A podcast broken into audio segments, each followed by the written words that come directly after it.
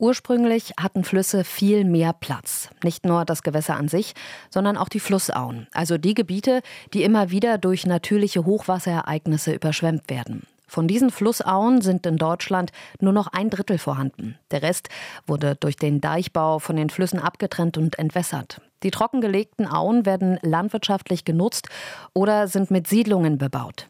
Dadurch ist der Boden großflächig abgesunken, erklärt IGB-Forscher Martin Pusch. Durch die Entwässerung wurde der Boden belüftet und der Torfkörper äh, mikrobiell abgebaut, sodass äh, die Geländeoberfläche großflächig in Norddeutschland äh, dadurch abgesackt ist. Wenn der Boden absinkt, kann das Wasser bei Starkregen schlechter abfließen. Der Deichbau hat auch noch einen anderen Nachteil.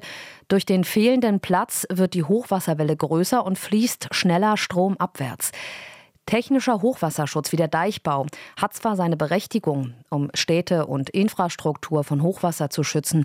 Trotzdem plädiert die Hydrobiologin Sonja Jänig für mehr naturbasierte Lösungen.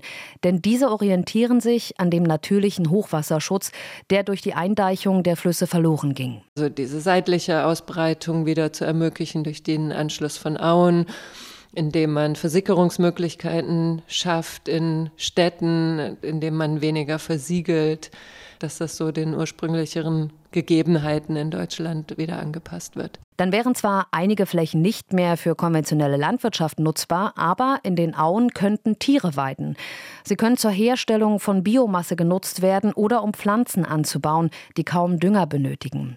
So kann die Natur widerstandsfähiger werden gegenüber Extremwetter. Nicht nur bei Hochwasser, sondern auch bei Dürren weil eben das insgesamte Ziel ist, das Wasser in der Landschaft mehr zu halten, dass es eben länger in der Landschaft ist, besser versickern kann, mehr Wasser für Grundwasser zur Verfügung steht.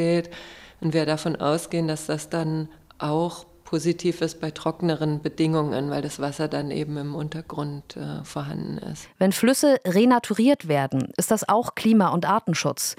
Kohlenstoff kann in Auen gespeichert werden. Durch den Verbleib von Wasser in der Landschaft kann sich Grundwasser neu bilden und auch die Artenvielfalt profitiert. Denn Auen sind nicht nur Hochwasserschutz, sondern wichtige Lebensräume und artenreiche Ökosysteme.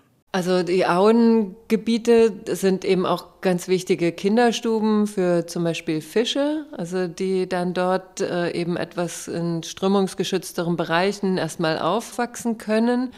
Ähm, und dann haben wir eben durch diese die Mischung der Lebensräume aus dem terrestrischen Bereich, aus dem Gewässerbereich sind es zum Beispiel optimale Lebensräume für Amphibien, Fazit: Für die Wissenschaftlerinnen und den nachhaltigeren Hochwasserschutz endet der Fluss nicht an der Uferkante.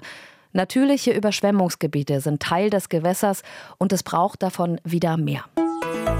RBB 24 Inforadio vom Rundfunk Berlin-Brandenburg.